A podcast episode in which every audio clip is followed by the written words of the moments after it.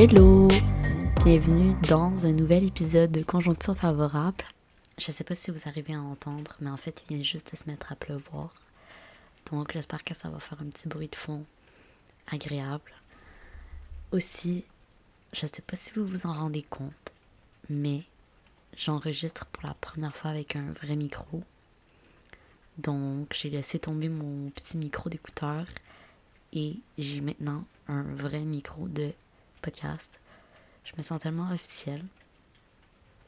Mais j'aime ça parce que ça me donne vraiment un espèce de setup qui est spécifique à l'enregistrement du podcast. Et on dirait que ça me met plus dans un mood de podcast. Je suis aussi dans ma chambre dont j'ai parlé dans l'épisode 8. Je veux vous donner une petite update. Le makeover de la chambre avance très bien. En fait, je pense que j'ai pratiquement terminé. Il reste quelques petits détails, mais euh, je pense que ça va se faire au fur et à mesure parce que j'ai dû faire quelques coupures budgétaires. J'avais pas euh, tant d'argent que ça à dépenser dans ma chambre, mais je trouve que la chambre est déjà suffisamment cosy pour que je me sente bien dedans. Puis c'est vraiment en m'installant pour enregistrer ce podcast que je me suis rendu compte à quel point je me sentais bien d'être assis à ce bureau. Je pense que je me suis pas sentie comme ça depuis au moins. Ben, j'ai envie de dire depuis le bureau que j'avais quand j'habitais à Gatineau. Tu c'était ma chambre d'enfant, genre. Et c'est une chambre que, à travers les années, t'accumules beaucoup de choses. T'as passé tellement de temps dedans que. Il y a vraiment une ambiance, un vibe à cette chambre. Peu importe à quel point tu as modifié la décoration ou la couleur des murs y a vraiment une vibe, genre tu te sens d'une certaine façon dans cette, dans cette chambre-là ou dans cette pièce. Et j'ai comme eu un petit, petit, petit, petit, petit avant-goût de genre, ou un petit espèce de, de petit sentiment de déjà vu quand je me suis assise à mon bureau aujourd'hui parce que la lumière était parfaite, même le désordre. Puis je pense que le désordre, c'est ce qui a fait que je me suis sentie comme ça. Parce que c'était un désordre qui était très familier. Puis c'était pas un désordre de je manque de je manque d'organisation ou je manque de place pour m'organiser dans ma chambre. C'est vraiment un désordre de je suis tellement chez moi que je laisse mes trucs un peu partout. Et les endroits où ils finissent par atterrir, ces choses-là qui sont à moi, ce sont un peu les endroits où ils devraient être, entre guillemets, puis d'une certaine façon. C'est que dans le désordre, c'est là leur place. Donc voilà, je suis vraiment contente de ma chambre, mais ce n'est pas le sujet d'aujourd'hui. Aujourd'hui, je voulais faire un petit retour sur l'épisode numéro 3, si je ne me trompe pas, qui est sur le fait de trouver la motivation pour courir un demi-marathon.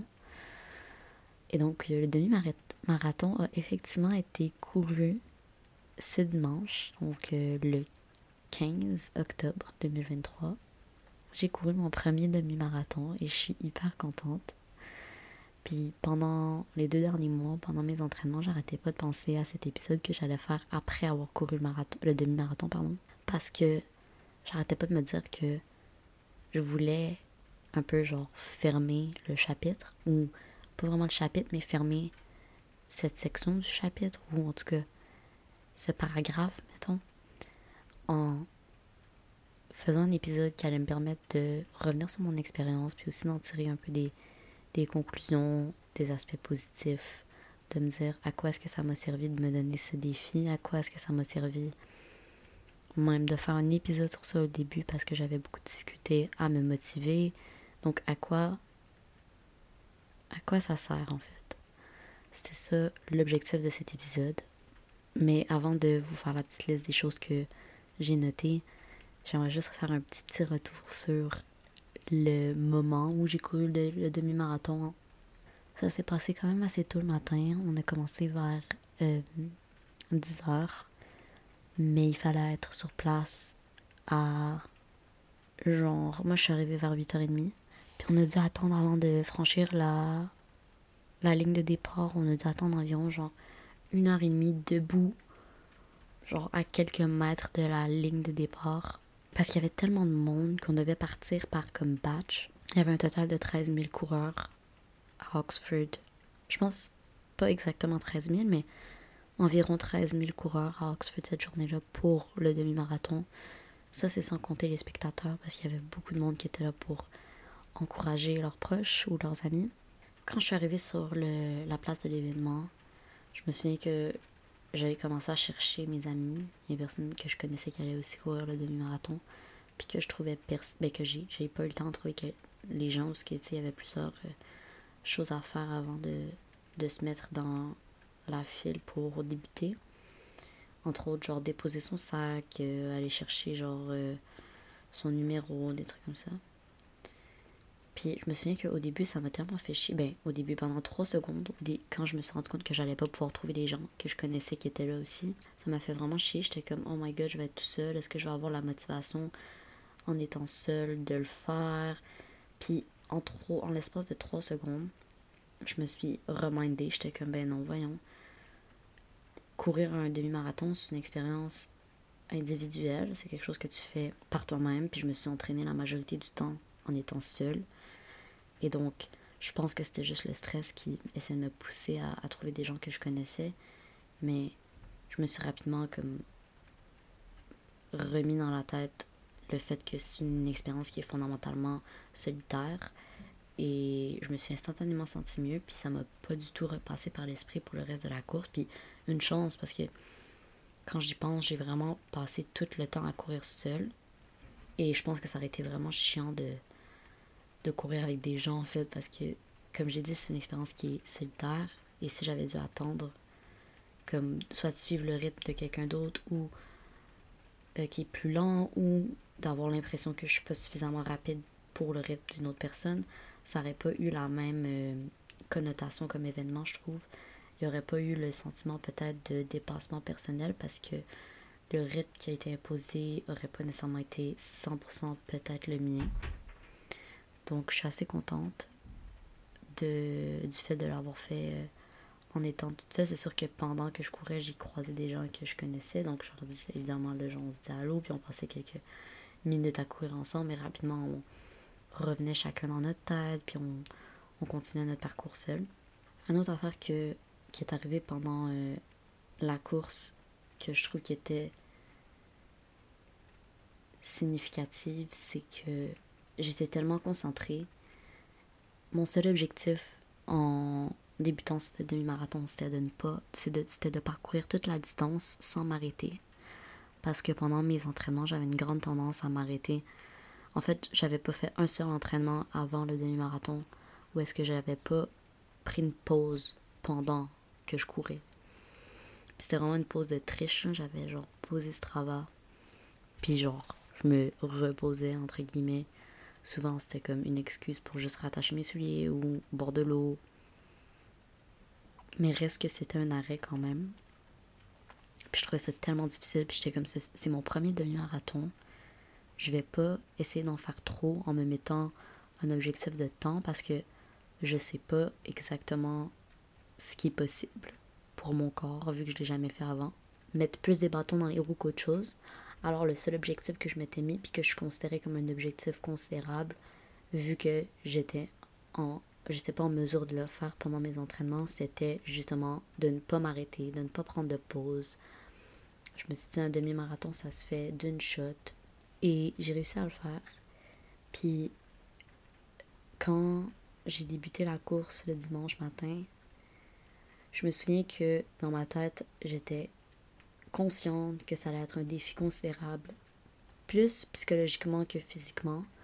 On dirait que j'avais relativement confiance en mes capacités physiques à supporter un peu peut-être la douleur musculaire de la course au complet, mais je savais que ça allait être difficile psychologiquement de me convaincre que j'étais capable de ne pas m'arrêter puis de, de ne pas prendre de pause. Mais je savais aussi que ça allait être difficile de me convaincre psychologiquement que je peux encore courir.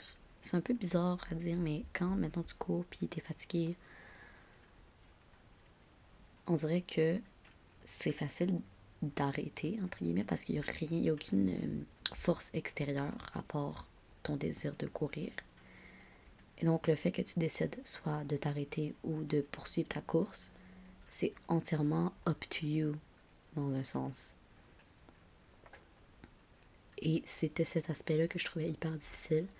C'était vraiment de me dire, je choisis de continuer de courir malgré que j'ai envie d'arrêter.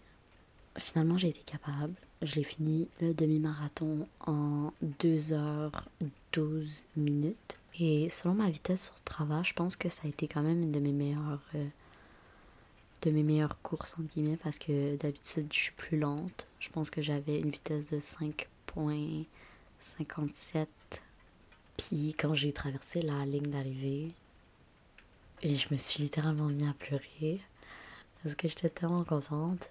J'étais tellement contente, mais surtout on dirait que j'arrivais pas à croire que je l'avais fait.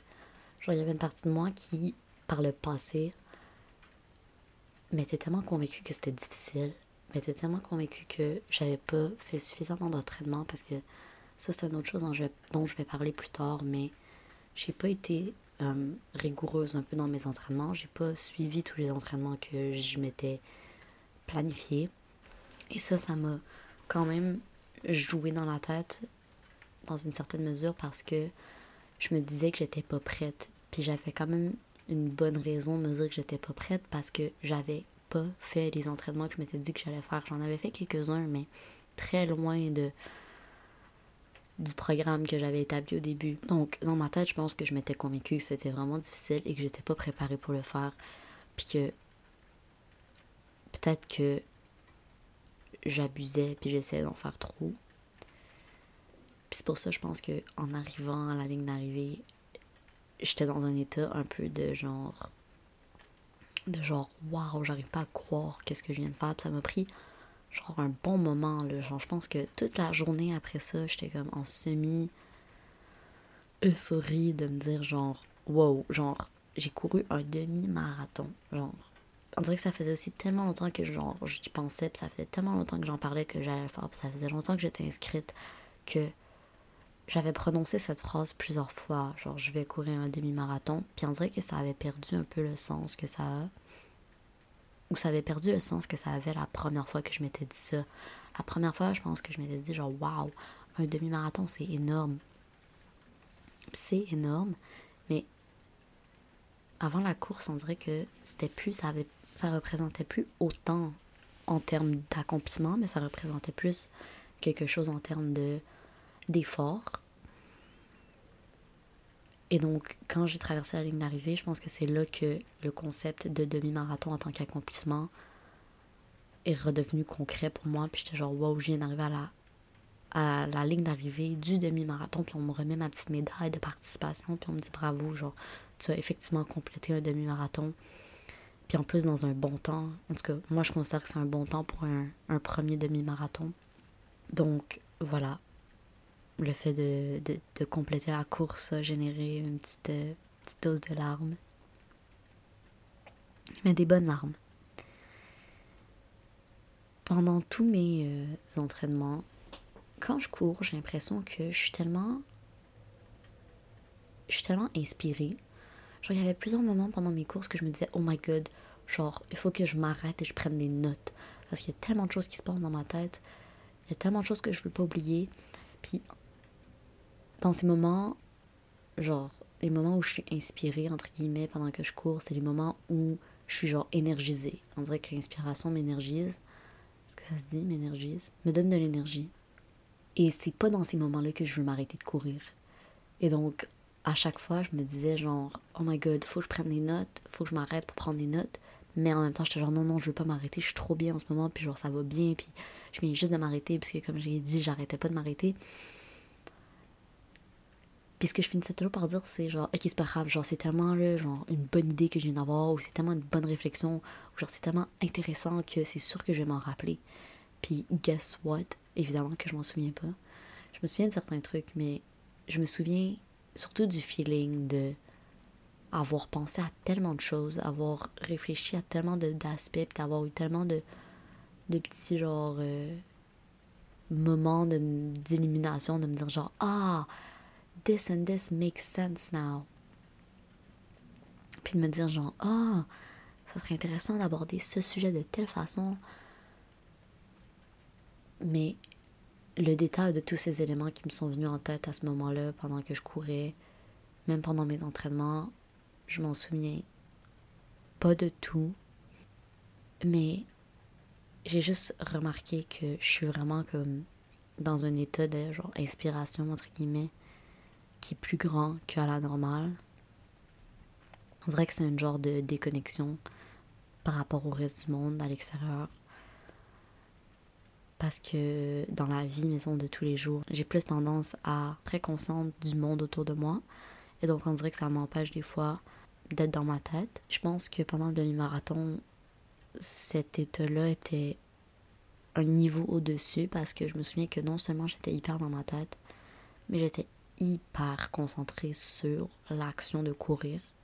Ce que d'habitude je ne suis pas nécessairement, puis c'est peut-être pour ça que la fatigue puis les douleurs physiques m'énervent plus et me poussent plus à m'arrêter parce que j'en suis moins, je suis moins connectée peut-être avec mon corps pendant que je cours d'habitude, alors que pendant le demi-marathon, j'étais très très très connectée à mes mouvements. J'arrêtais pas de penser à mes jambes, à ma technique, au fait de continuer de bouger, au fait de continuer de courir, au fait de dépasser telle personne sans m'épuiser, au fait de surveiller ma vitesse aussi pour pas m'épuiser. À un point où d'habitude j'ai tendance à écouter des podcasts puis faire un petit peu genre euh, un mélange entre des podcasts et de la musique parce que si je débute avec un podcast, après une vingtaine de minutes, je commence à euh, en avoir assez et à avoir envie de changer. Cette fois-ci, je me souviens, j'ai mis que de la musique, mais j'écoutais pas la musique. C'était comme un bruit de fond, puis ça, c'est la première fois que ça m'est arrivé pendant que je courais, parce que d'habitude, la musique, on dirait que c'est ça qui me, qui me met dans ma tête, c'est ça qui me déconnecte du monde à l'extérieur. Alors que cette fois, on dirait que j'étais déconnectée à un niveau supérieur, dans le sens que j'étais déconnectée du monde extérieur, mais j'étais aussi déconnectée de mes pensées. J'étais, connectée, je pense, à mon corps et à moi, dans le sens qu'il y avait que mon mouvement qui comptait, puis ma capacité à poursuivre la course. Donc il n'y avait pas de réflexion qui était reliée à quelque chose d'autre que la course. Et ça, c'était aussi une première, dans le sens que d'habitude, je réfléchis à plein d'affaires, genre tous aussi euh, différents les uns que les autres. Alors que cette fois-ci, c'était vraiment uniquement que la course. Genre, j'ai pas pensé à même genre les photos. Tu sais, des fois, je m'arrête pour prendre une petite photo. J'en avais absolument rien à faire des photos. J'en avais absolument rien à faire des vidéos. Puis en plus, je m'étais dit au début, ça serait le fun d'avoir genre un petit souvenir, blablabla. Genre, pendant la course, j'en avais absolument rien à faire. Puis non seulement j'en avais rien à faire, mais j'avais pas envie de prendre de photos. J'avais juste envie de poursuivre mon mouvement. J'avais envie de partager quelques petits trucs que j'avais appris qui m'avaient marqué. Certaines que je savais déjà, mais qui ont vraiment pris leur sens, non seulement à travers mon entraînement, mais à travers l'accomplissement de la course du demi-marathon du 22 km c'est 21.6, mais j'ai fini par faire 22.2 euh, km. Je sais pas pourquoi. Donc, la première chose que j'avais notée, c'est c'est plus facile de continuer que de s'arrêter. Et ça, c'était euh, particulièrement relié au fait que, vu que je m'étais dit que je voulais pas m'arrêter puis que c'était mon seul objectif, il suffisait que je m'arrête une fois pour que ça soit gâché, dans le fond, que ça soit raté. Que... On dirait qu'en pensant au fait que il ne fallait que un arrêt pour que ça soit complètement raté, on dirait que pour moi, ça semblait plus facile de continuer que de se donner un arrêt. Il y avait aussi le fait que quand tu t'arrêtes de courir, on dirait que c'est là que ton corps y prend encore plus conscience de l'ampleur de l'effort qu'il vient de produire. Et c'est là que ça fait encore plus mal, je pense, de, de recommencer à courir. Puis ça, je m'en étais rendu compte pendant mes entraînements. On dirait que chaque fois que je m'arrêtais, c'était encore plus ça faisait encore plus mal, genre j'avais encore plus mal aux jambes quand je recommençais à courir.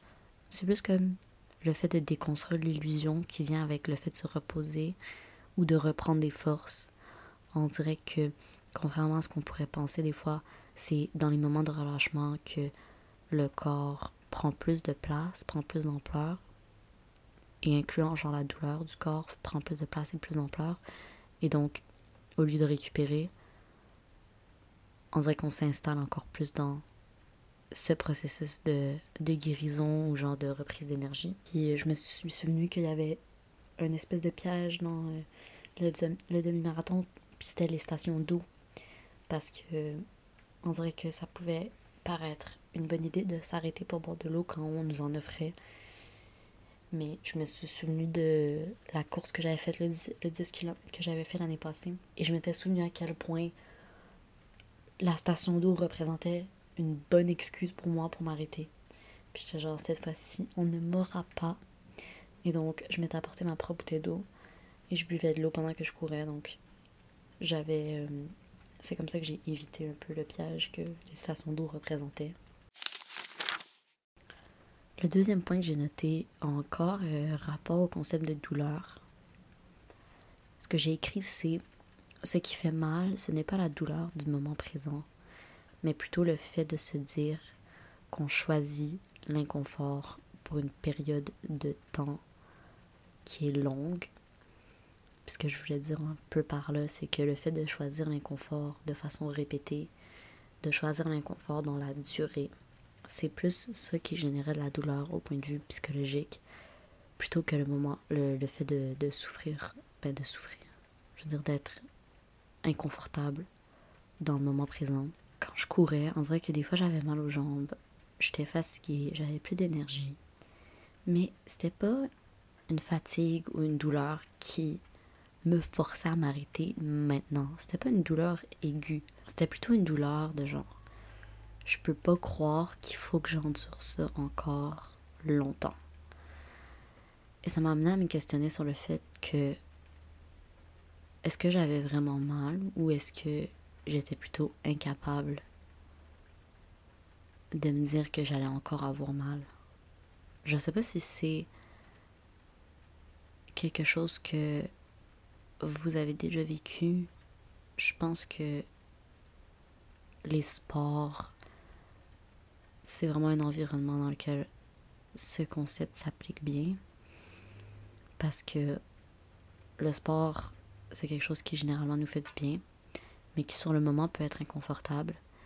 Puis dans des, dans des situations comme le demi-marathon, dans lequel genre je dois me dépasser et je dois comme aller au-delà de ce que mon cerveau aurait envie de faire ou mon corps aurait envie de faire, c'est-à-dire m'arrêter, me reposer, m'asseoir, marcher.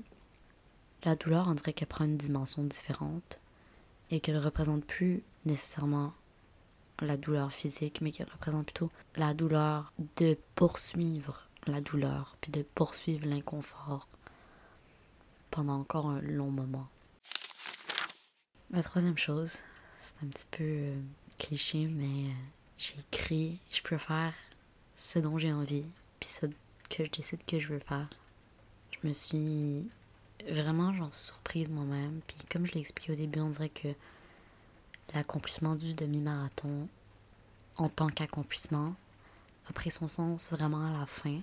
J'étais tellement surprise de moi-même d'avoir réussi à faire mon objectif, de ne pas m'arrêter de courir pendant toute la durée.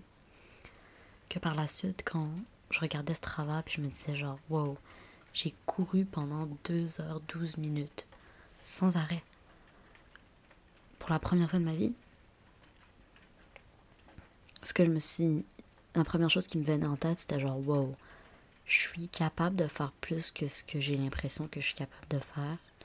Puis même les trucs qui me semblent difficiles, si je les conçois comme des objectifs, puis que je les aborde comme des objectifs qui nécessitent genre de la préparation, qui nécessitent de prendre le temps de bien les aborder, puis de développer les compétences pour les atteindre. Pas qu'il n'y a pas d'objectifs qui sont trop grands ou il n'y a pas de. Pas qu'il n'y a pas d'objectifs qui sont trop grands, il y a peut-être des choses qui sont relativement hors d'atteinte pour moi, mais je pense qu'il y en a beaucoup moins que j'ai l'impression qu'il y en a. Et je pense que c'est ce que, ce demi-marathon m'a fait réaliser, c'est que même si avant de franchir la ligne de départ, j'avais un gros doute sur ma capacité à compléter la course sans m'arrêter. Malgré ce doute que j'avais envers moi-même, une fois que j'étais à l'intérieur, puis une fois que j'ai pris le temps de une fois que je me suis donné la chance un peu de prendre la décision que j'avais envie de prendre, c'est-à-dire de continuer de courir à chaque fois. Puis à partir du moment où je me suis rendu compte que ça allait bien, puis genre j'avais genre j'étais j'étais bien dans le fond, j'étais bien dans ma course, j'étais bien dans ma tête, j'étais bien dans l'environnement, genre c'est aussi une belle ambiance. Une fois que je me suis rendu compte de tous ces éléments, j'étais tellement concentrée, puis je pense que c'est cette concentration aussi qui m'a surprise, c'est que j'étais vraiment comme je me suis vraiment comme dédiée dans ce moment à courir. Et c'est quelque chose que j'avais pas vécu avant, parce que comme j'ai expliqué, on dirait que la course par le passé, c'était vraiment quelque chose qui me permettait d'être plus concentrée, genre sur d'autres choses, mais c'était pas quelque chose sur lequel je me concentre en soi. J'avais déjà entendu parler du concept de euh, muscle to body connection, par exemple quand tu t'entraînes, si tu vas à la salle de sport et que tu fais genre des squats ou que tu fais genre des push-ups, quand tu penses aux muscles qui sont euh, sollicités pendant ces mouvements, tu peux obtenir plus de résultats non seulement euh, en termes de force et de performance, mais aussi genre en termes d'intensité de mouvement puis de et c'est pas quelque chose que j'avais vécu avant dans la course parce que genre je pense qu'en fait je suis vraiment quelqu'un qui est déconcentré facilement ou qui pense à d'autres choses que ce que je fais en ce moment. Et donc même quand je suis à la salle de sport je suis pas particulièrement concentrée sur mon, activité physique à part l'enchaîne d'un exercice à l'autre, mais pas l'exercice en soi. Et je pense que c'est ce qui me fait me rendre compte que si je me concentre énormément sur, sur le moment, sur l'activité qui est présentement commise, je peux faire plus que ce que je pense que je peux faire. Puis ça m'a vraiment encouragé, je pense, dans la vie à être plus focusé sur sur le moment présent, dans le fond. C'est vraiment cliché, mais c'est, vraiment un concept que j'ai de la difficulté à concevoir. Non, c'est pas vraiment concevoir, mais on dirait que pour moi, dans la vie, il y a tellement de choses qui se passent en même temps que de ne penser à une, que à une seule chose, c'est tellement difficile. Mais non seulement c'est tellement difficile, mais on dirait que ça me paraissait impertinent. Dans le sens que si je peux penser à plusieurs choses à la fois, si je peux faire quelque chose et penser à autre chose à la fois, pourquoi est-ce que je le ferais pas? Genre dans le sens que ça, ça me paraissait comme un avantage, ça me paraissait comme quelque chose de plus pertinent, mais au final, je pense que non, parce qu'on dirait que ça me. ça m'empêche de. de d'amener toutes les sphères de ma personne au sein d'une même activité, puis d'en tirer les bénéfices dans plus qu'une sphère de ma personne, dans le sens que, par exemple, quand je m'entraînais, c'était que pour un aspect genre physique. Alors que maintenant, on dirait que j'arrive plus à concevoir l'aspect psychologique, l'aspect émotionnel. Que si genre je cours et que à chacun de mes entraînements, je suis dans le même état que j'étais dans, pendant le demi-marathon, que je me dépasse à 100%, que je suis concentrée sur ma course, que j'en ai rien à faire de genre si je croise quelqu'un aussi, euh, quelqu'un qui m'écrit ou s'il y a quelqu'un qui m'appelle ou blablabla.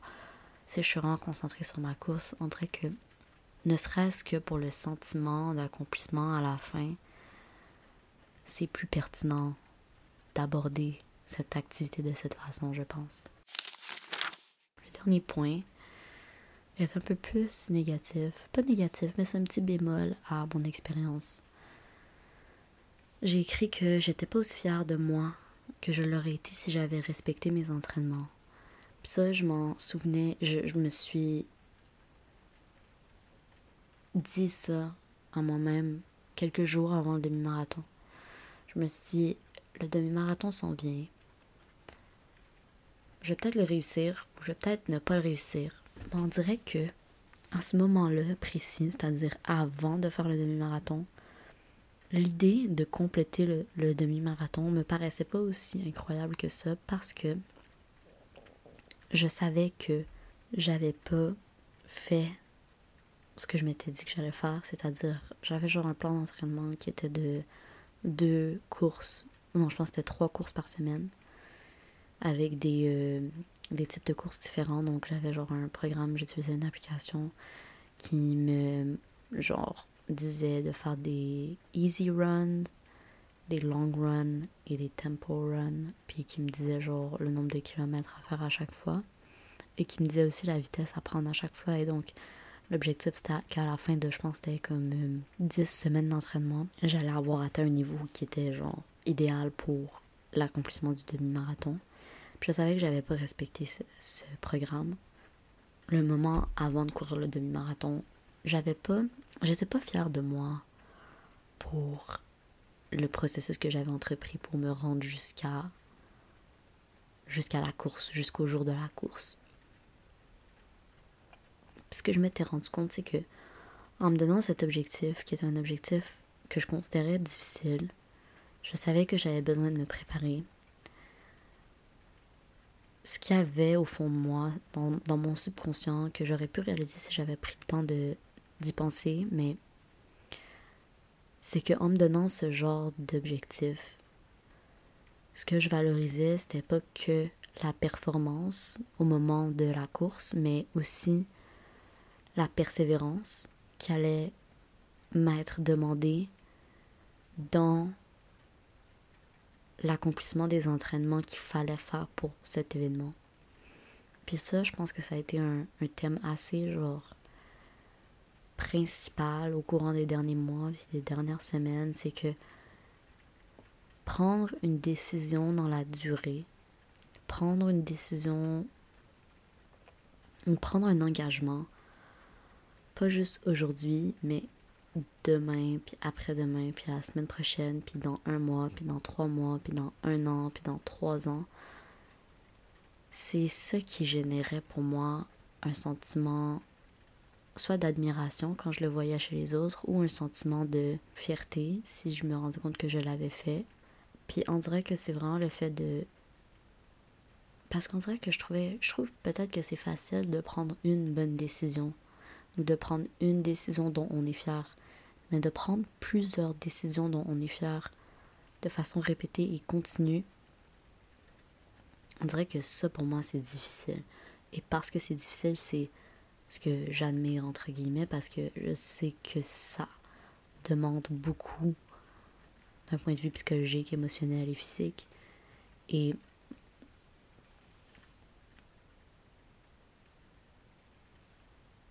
Le fait de se dépasser à un, seul moment précis, c'est effectivement aussi un accomplissement.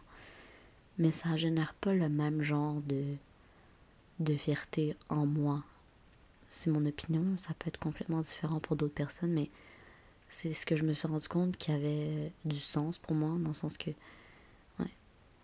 ce qui était valorisant, c'était de faire quelque chose de difficile de façon récurrente plutôt que de façon euh, spontanée.